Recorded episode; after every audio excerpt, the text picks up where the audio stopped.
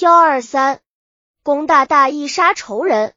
案件发生在清朝时莱州府所属的一个农村，一座豪华的大宅院新立在乡间的田野里，它的四周远远的散落着一些简陋的农舍。高大宅院的主人杨世南以财通神，傲视着周围的一切，为所欲为。离宅院不远，在一个人们不大注意的地方。有个青年农民正在仔细的观察杨世南的出门方式，计算他出门的时间间隔，耐心的等待着他单独出门的机会。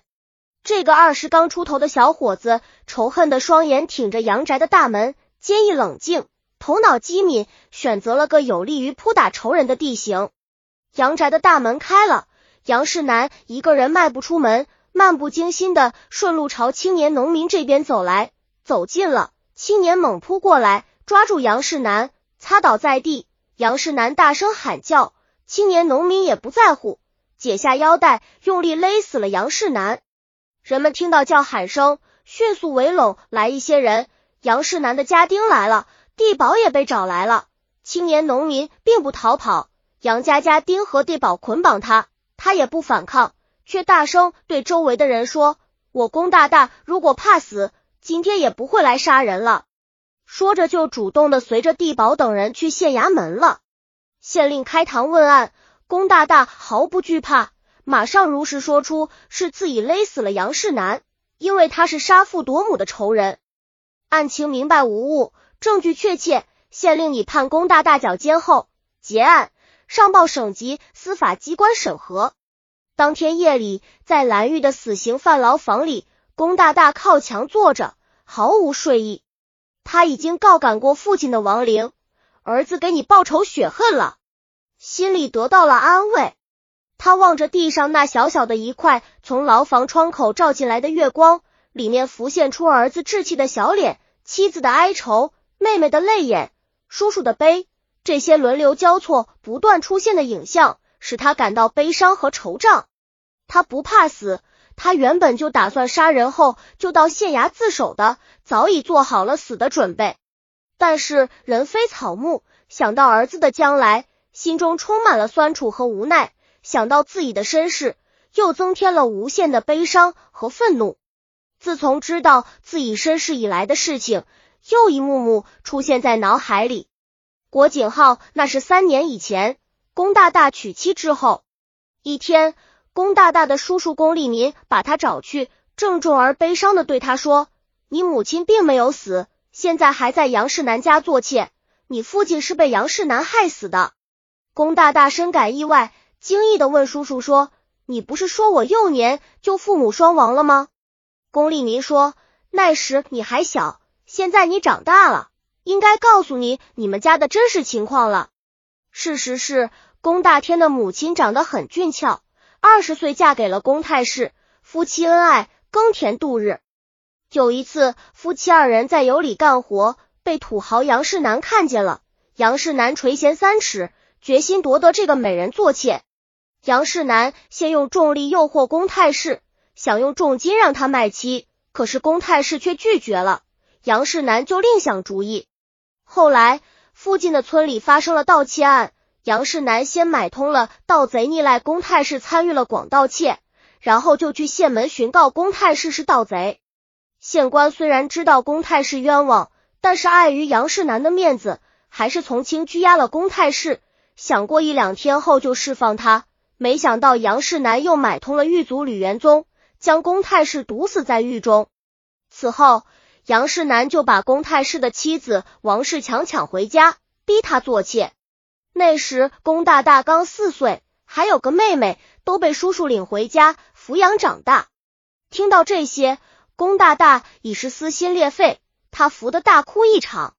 他本想立即去县衙门控告杨世南，但是冷静一想，自己只不过是个乡下的贫穷农民，没有任何靠山，而杨世南却是一方王豪，有钱有势，神通广大，和他打官司等于拿鸡蛋往石头上撞。不但父母的大忧报不了，自己也难免走当年父亲被害的老路，白送命。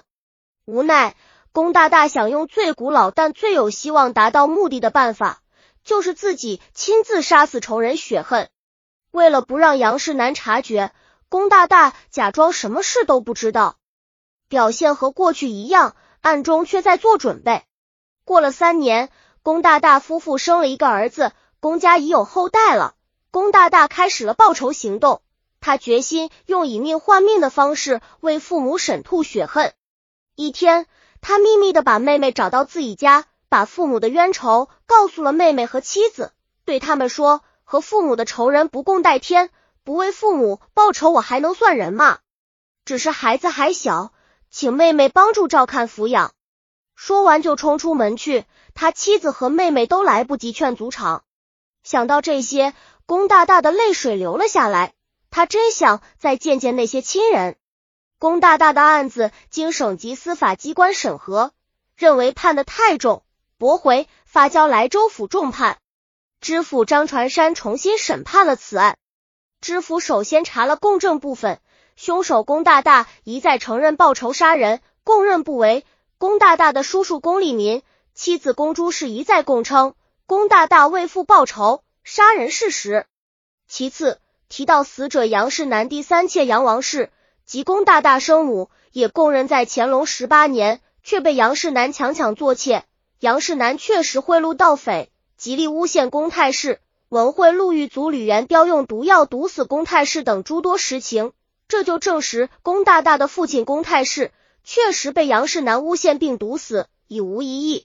王氏又供认，今年四十二岁，于乾隆十四年嫁给龚太氏，当年二十一岁，二十五岁，即乾隆十八年被杨世南强逼做妾，当时也不知丈夫已死。直到后来已经生长两个孩子之后，杨世南见她不再思念原夫，已真心跟杨世南过日子了，才把她汇通到熊旦赖公太氏，又买通狱卒毒死公太氏的事告诉王氏，彻底割断王氏与公太氏的感情。公家的情形，王氏一概不知，直到公大大报又杀死杨世南后，才知道他儿子已经娶妻成家的事。知府又查阅了该县乾隆十八年孙凡元家盗案卷宗，果然有龚太师被盗贼诬赖有罪的供词，以及龚太师病死狱中的记载。这些都证明了杨王氏确实是当日的龚王氏，龚太师之死却是被杨氏南买通狱卒毒死无疑。案情既已明白无疑，知府就依据法律判刑。知府确认前任县令依法判处龚大大脚兰后符合法律规定。但是这个案子的死者杨世南不但买通了狱卒，毒死了龚大大的父亲龚太氏，又强行抢占了龚大大的母亲龚王氏，才致使有现在的案件发生。这不只是报杀父之仇，而且文是血夺母之恨，和平常的报父母之仇文略有不同。何况杨世南是一方土盟，名声势力很大，而龚大大只不过是一个小民。怎能和杨世南相匹敌？如果龚大大告状打官司，正是自取耻辱，而且又会使杨世南有所戒备。龚大大再想报仇杀人，反而无从下手。所以，龚大大不报官而擅自复仇，实在不是故意无视王法，扰乱法律，确实是不得已而杀人。再有，龚大大只是个农民，口中不曾读过圣贤的书籍。耳中未曾听过圣贤的交江顶南，完全凭借忍耐、克制性情，过了二十年之后，手刃复仇，从容投案，不屈不挠，确实是他孝性天成，绝不是他凶悍残酷。当今朝廷以仁孝治国，凡遇到人人孝子，都施恩宽大，用来表彰他们，显示国家的意图。比如顺治十二年，陕西巡抚奏准，孝子黄大伟因报母仇。杀死宗用仪，按律减三等，杖五十，留一千里。从此以后，直到去年，又有多次这类判决。本案的龚大大杀死杨世南，虽然事前未经报管，与上述案件稍有不同，但是他独具苦心，仁孝刚毅，实与上述个案没有不同，应该体现皇上提倡的仁孝之意，免予一死，判处龚大大杖五十，留一千里。杨王氏及公王氏。随杨氏南已十七年，所生之子已近成年，平日并无思念原夫之情，身心已完全归向杨氏南，判归杨姓。但如果愿随前子龚大大，也可断归公姓。狱卒昌元彪受贿杀人，按照法律应该枭首，只因他已于乾隆二十年病死，家世已不存在了，因此免于刑罚。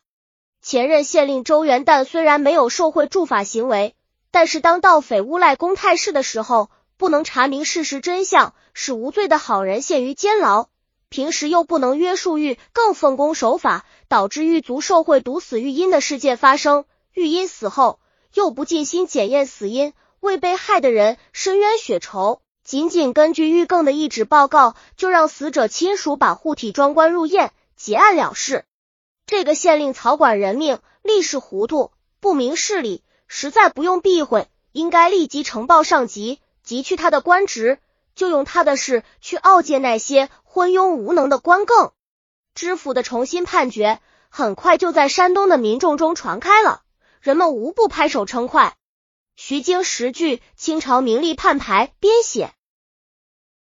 本集已经播放完了，喜欢的话记得订阅专辑，关注主播主页，更多作品在等你哦。